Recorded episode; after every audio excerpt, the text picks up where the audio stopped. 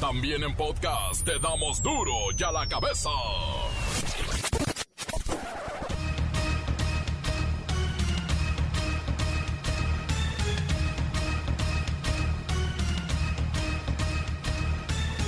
Lunes 8 de noviembre del 2021 yo soy Miguel Ángel Fernández y esto es duro y a la cabeza sin censura. Impresionante calma de viajeros a Estados Unidos tras la apertura de las fronteras.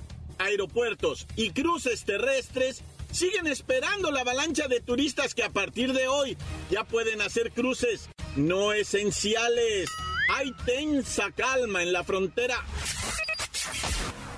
Caravana migrante ya está en Oaxaca para dirigirse después a la Ciudad de México. El enorme contingente espera poder avanzar sin que las autoridades migratorias y la Guardia Nacional los estén persiguiendo. Cuidado, ahí puede haber un foco de violencia. Pide el presidente Andrés Manuel López Obrador enviar a niñas, niños y jóvenes a las clases presenciales. Está urgiendo a las escuelas que aún no han reabierto que lo hagan, ya que el retorno a las aulas no ha significado un alza en los contagios por la pandemia de COVID-19. No hemos tenido afortunadamente problemas de contagios en escuelas. Y todavía nos faltan escuelas que se abran. Entonces ya. Europa tiembla con el repunte de la pandemia. Ya sería la cuarta ola, quinta o sexta para ellos. Alemania rompe récord de contagios. Y a través de Internet va hoy el tercer intento de la Fiscalía General de la República contra el ex candidato presidencial Ricardo Anaya. El Little Chicken le dicen, comparecerá por cohecho, lavado de dinero y asociación delictuosa. Despidieron, con disfraz de renuncia, claro, a la secretaria de Turismo de la Ciudad de México por no respetar la austeridad republicana y viajar en un vuelo privado a Guatemala a la boda de Santiago Nieto. Pero ¿saben qué? En ese vuelo llevaban dinero no declarado, 35 mil dólares. Dichos recursos fueron confiscados por autoridades del vecino país. ¡Ah! Estos vuelan como quieren, al país que quieren. ¿Y cuál republicanos? ¿Cuál austeridad? El reportero del barrio y detalles, detalles del fin de semana. Estuvo feo. El Canelo y Checo Pérez se convierten en los mexicanos distinguidos del fin de semana. La Bacha y el Cerillo tienen el detalle y también el repechaje de la Apertura 2021 que de verdad, ¿eh? Se va a poner bueno. Se metió Cruz Azul, se metió Chivas y también Pumas. Comencemos con la sagrada misión de informarle porque aquí no explicamos las noticias con manzanas, no. Aquí las explicamos con huevos. Llegó el momento de presentarte las noticias como nadie más lo sabe hacer. Los datos que otros ocultan, aquí los exponemos sin rodeos. Agudeza, ironía, sátira y el comentario mordaz. Solo en duro y a la cabeza. ¡Arrancamos!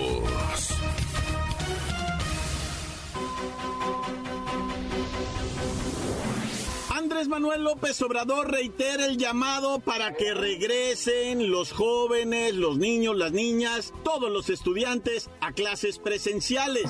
Dice el presidente que no ha habido repuntes de contagios luego de que ya se abrieron las escuelas. Invita a todos a acudir. Vamos con Luis Ciro Gómez Leiva. ¿Qué pasó en la mañanera, Luis Ciro? Miguel Ángel, amigos de Duro y a la Cabeza. Tal cual lo dices, el presidente Andrés Manuel López Obrador reiteró el llamado para que las autoridades educativas, alumnos y padres de familia apresuren el regreso a las clases presenciales, ya que los contagios de COVID-19 se han reducido y las aulas no han sido un foco rojo de transmisión del virus. No hemos tenido afortunadamente problemas de contagios en escuelas. Y todavía nos faltan escuelas que se abran. Entonces ya. En Palacio Nacional, el presidente destacó la importancia que tiene la escuela en la educación de los niños. Aunado a esto, a que tampoco hay indicios de rebrote, y resaltó que el día de hoy se abre la frontera con Estados Unidos, lo cual demuestra poco a poco el regreso a la normalidad. Es importante la educación presencial.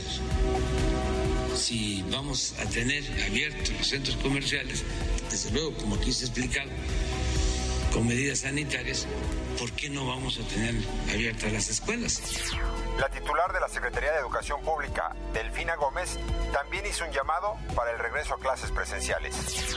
Entonces creo que ahí vamos, en donde sí vemos un poquito de, que se complique en lo que, es lo que se refiere a educación superior, las universidades a las cuales bueno estamos exhortando a que ya, ya se sumen. Si bien lo que sí cabe hacer eh, la aclaración es que no se ha dejado de tener clases porque lo tienen a través precisamente de redes, a través de Aprende en Casa, a través de WhatsApp. O sea, los maestros han tenido esa, pues ahora sí que esa disposición de hacerlo a través de, medios también de comunicación diversos, no hay como lo presencial. Yo creo que ahorita ya estamos en las condiciones de hacerlo. Y hasta aquí mi reporte. Para Dios la cabeza informó Luis Ciro Gómez Leiva. Gracias, Luis Ciro Gómez Leiva. El presidente también dice que de 0 a 4 años solo el 1% de menores ha presentado casos de contagios de COVID-19 y el grupo de 5 a 11 años el 3%, de 12 a 17 años el 6%. Dice que son cifras mínimas y que se pueden controlar. Duro ya la cabeza.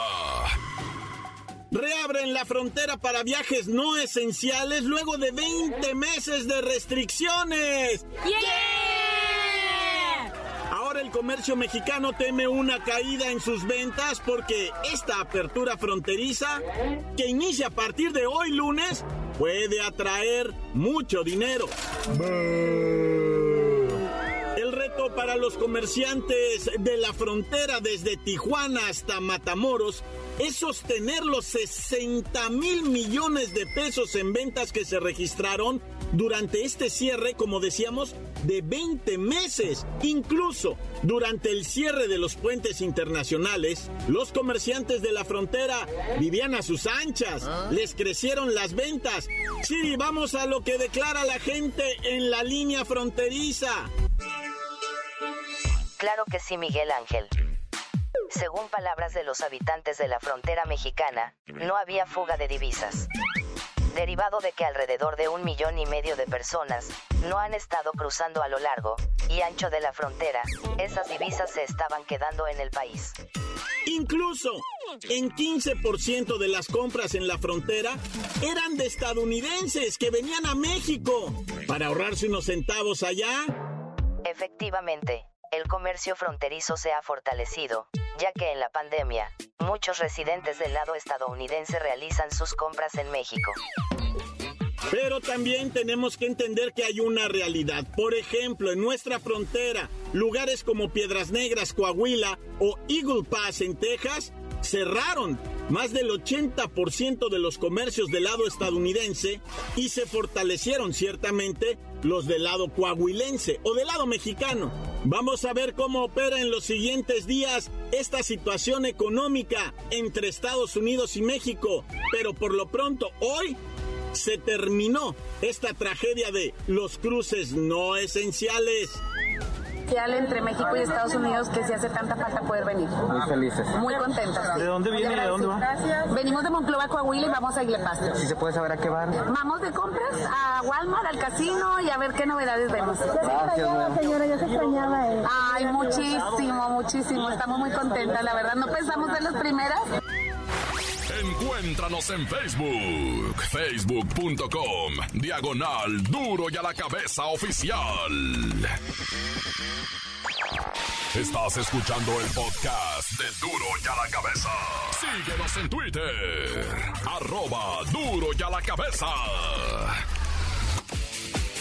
Y por si algún motivo se les fue el duro y a la cabeza, descárguelo en las plataformas, en Himalaya lo tenemos y por supuesto en el Facebook. Ahí están las páginas oficiales de Duro y a la cabeza y el reportero del barrio de Duro y a la cabeza. Duro y a la cabeza. Y ahora es tiempo de escuchar a El reportero del barrio. Montes, montes, alicantes, pintos, pájaros, cantantes, culebras, chirroneras. Yo quisiera estar bluseando, ¿no? O sea, cantando un blues acá con una guitarrita. Y de eso me encantaría a mí dar las noticias cantadas y rimadas, ¿verdad? Como lo hacía el charro amarillo, ¿te acuerdas?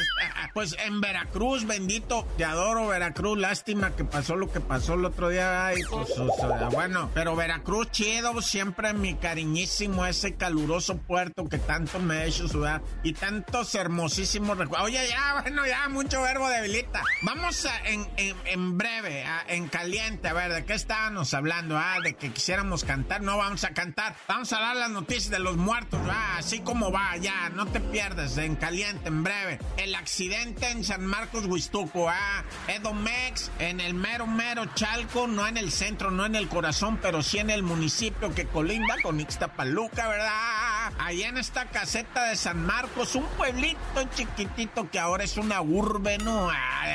Bueno, en ese pueblecito chiquitito ahí está una caseta. Antes era Puente Rojo la caseta y luego la movieron allá a San Marcos, Huistuco. Yo me acuerdo y conozco eso porque la recorremos diez mil veces de Oaxaca a entrar a Puebla, por ahí entrábamos, ¿te acuerdas? Y mi jefecito en Gloria esté y en paz goce, ¿verdad? Bueno, quién sabe. Eh, de repente nos decía, ya estamos llegando a San Marcos, decía. Ese, y eso ya era, o sea, San Marcos Huistuco, donde estaba, no estaba la caseta ahí, no estaba la caseta, pero por ahí pasábamos y era la desviación a Chalco. O sea, para ir a comer carnitas, no, no, pues ir a comer unas naranjas con nieve. Bueno, ¿por qué estoy diciendo todo esto? Bueno, es nomás el contexto para ubicarnos en dónde fue uno de los peores accidentes automovilísticos en la historia de México. No estoy bromeando, ¿eh? Ha habido muchos, ciertamente, miles, cientos de miles, si tú quieres, accidentes automovilísticos eh, inolvidables y tristemente, ¿verdad? Recordables aquellos donde murieron peregrinos de la Iglesia de la Luz del Mundo, ¿no? Cuando iban a su congregación, sí, más de cuarenta y tantos, ¿te acuerdas? En un camión. Eh, casi todos han sido de camiones, ¿verdad? Aquel que iba de Tepica a, Guadalajara y en un barranco voló y ahí también 27, 30 personas más o menos perdieron la vida. Ahora hablo de la caseta, ¿verdad? De San Marcos, Huistuco, Edomex, Mero Chalco, en donde mueren ahí 19 personas en un accidente donde el piloto,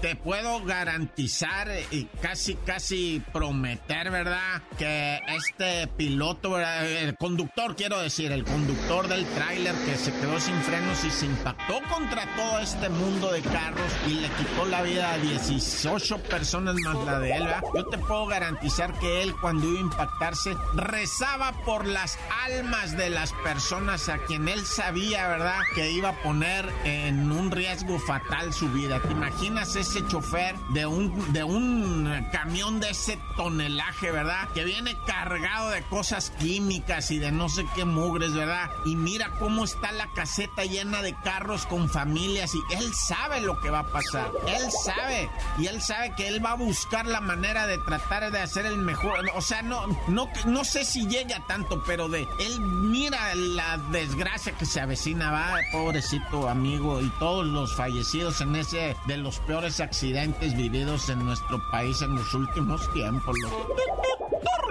Oye, pues ya en breve nada más pasar a Cancún, a Quintana Roo, donde, bueno, uno pensaba que no pasaba nada, todo era dicha, felicidad, océano transparente, algunos huracanes, gringas en boobies por todos lados y con la tanga entre las asentaderas. Se imaginaba uno que así era Cancún, hombre, está loco. Es una de matadera y secuestradera. El otro día fueron a liberar a tres secuestrados, los hallaron muertos ya, en descomposición ya estaban. El ataque allá en el municipio de Puerto Morelos, bueno, prácticamente eh, Petepichi se llama por ahí una cosa así que es, pues yo ni conozco ahí, esa no, pero Cancún sí, pero esa de Petempichis o Temempinchis o no sé qué está bien pinchis ahí, ahí no sé qué rollo, pero eh, hubo la balacera, se mataron entre, entre estos, que, que, ¿cómo se llaman estos este, narcomenudistas? Que porque se andan robando ya las plazas, es tanta la droga que tienen y tanta la demanda, güey que ya se andan haciendo sindicato, ya casi, casi. No, no, qué feo está Cancún con todo respeto a los deudos. Bueno, ya mucho verbo debilita Dios conmigo, yo con él, Dios delante y yo tras del tan, tan, se acabó, corta. La nota que sacude. ¡Duro! ¡Duro ya la cabeza! Antes del corte comercial, escuchemos sus mensajes. Envíelos al WhatsApp 664-485-1538. Quiero mandar un saludo para toda la banda 016 loca de ahí de San José del 15, para toda la banda loca que nos escucha. Ya saben que puede con la 016. Porfa, ahí de, de Cora. Ahí sí nos puede hacer el paro. Y reportero del barrio. Saca el toque. Te hagas, güey. Ya te vi la otra vez. Eh. Y esto es Duro ya la cabeza. Un saludo para el Paco, para el Rudy y para don Francisco. Los escuchamos aquí en Cañada Morelos, que estamos trabajando en la herrería Silva. Tan tan, se acabó, corta. Hola, ¿qué tal amigos? Un saludo para acá, para los del rancho de Concharles en Jocotepec, Jalisco. Especialmente para Chago, el primo Martín, para Marcos. Para Diego. Y para Diego, que está bien guapo. Pero no somos muchos, pero somos jotos. Pero en realidad, en realidad estamos buscando novia. Digo, yo ya tengo, pero estoy casado, así que la respeto. Y un saludo para todos los buenos huevos de Concharles y especialmente para Toño, que está bien guapo. Digo, que es el Chapo. ¡Corta! Encuéntranos en Facebook, facebook.com, diagonal duro y a la cabeza oficial. Esto es el podcast de duro y a la cabeza. El Canelo y Checo Pérez se convierten en los mexicanos distinguidos del fin de semana. La Bacha y el Cerillo tienen el detalle y también el repechaje de la Apertura 2021 que de verdad, ¿eh? Se va a poner bueno. Se metió Cruz Azul, se metió Chivas y también Pumas.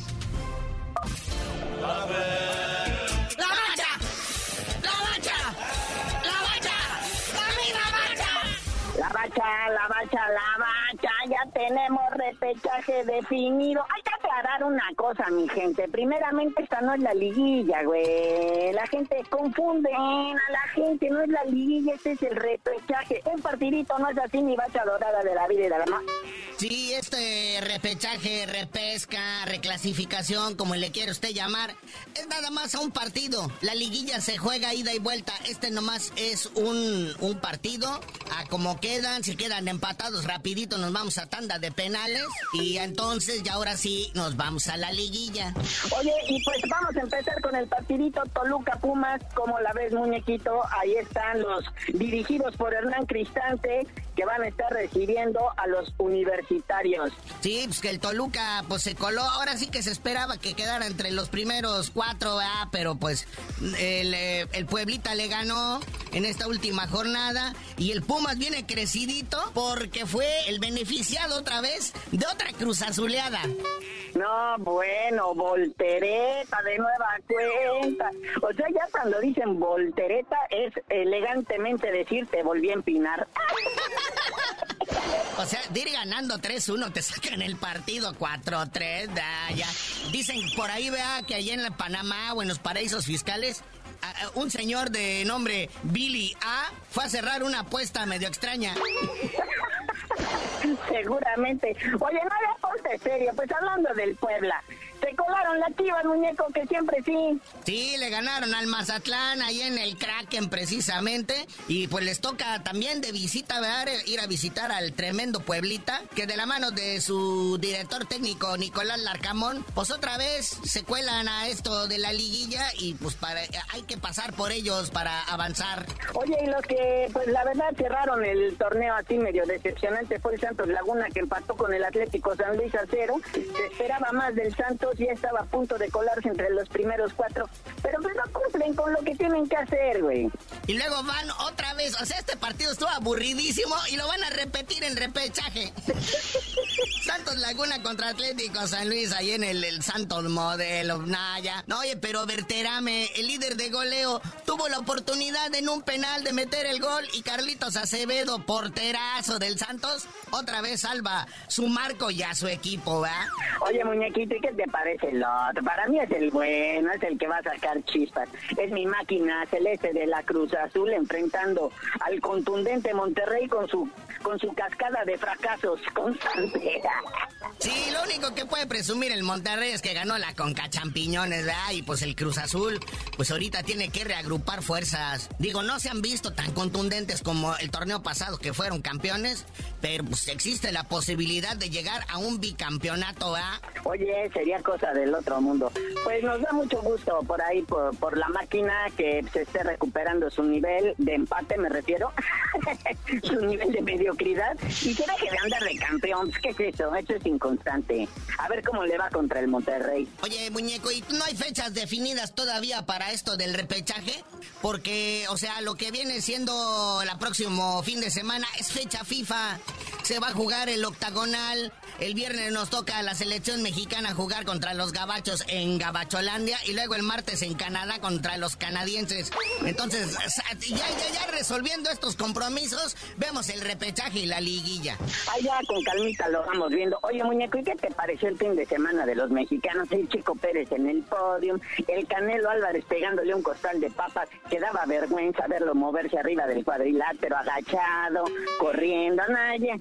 Es fue la trifecta del mexicano, carnalito. Fue Canelo, Checo y Liguilla. ¡Órale!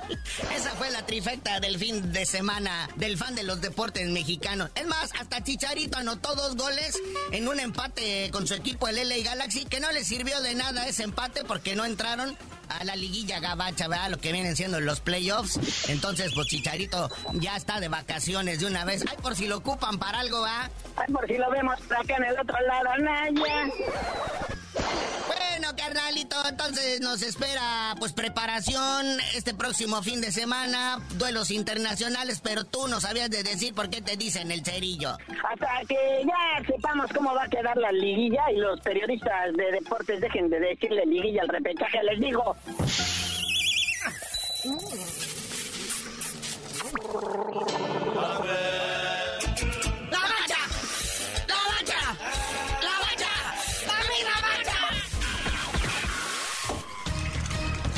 Hoy el tiempo se nos ha terminado. Le damos un respiro a la información, pero prometemos regresar para exponerte las noticias como son. Duro y a la cabeza es Miguel Ángel Fernández, Arturo González, Evi González y la producción de Luis González, el señor X. Una producción original de MBS Radio.